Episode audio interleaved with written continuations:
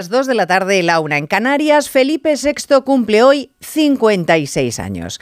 Y Pedro Sánchez quiere regalarle la aprobación de la ley de amnistía esta tarde en el Congreso. Una norma que consiste en borrar de un plumazo todos y cada uno de los delitos que cometieron los protagonistas del Prusés y a los que el monarca puso en su sitio tres días después de la atropelía.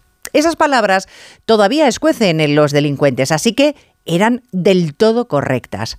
Hoy el presidente del gobierno, postrado de hinojos ante los secesionistas, entregado a todas sus exigencias, va a liderar la aprobación de una ley que pretende ignorar todas aquellas tropelías y vaciar de contenido el histórico discurso del rey.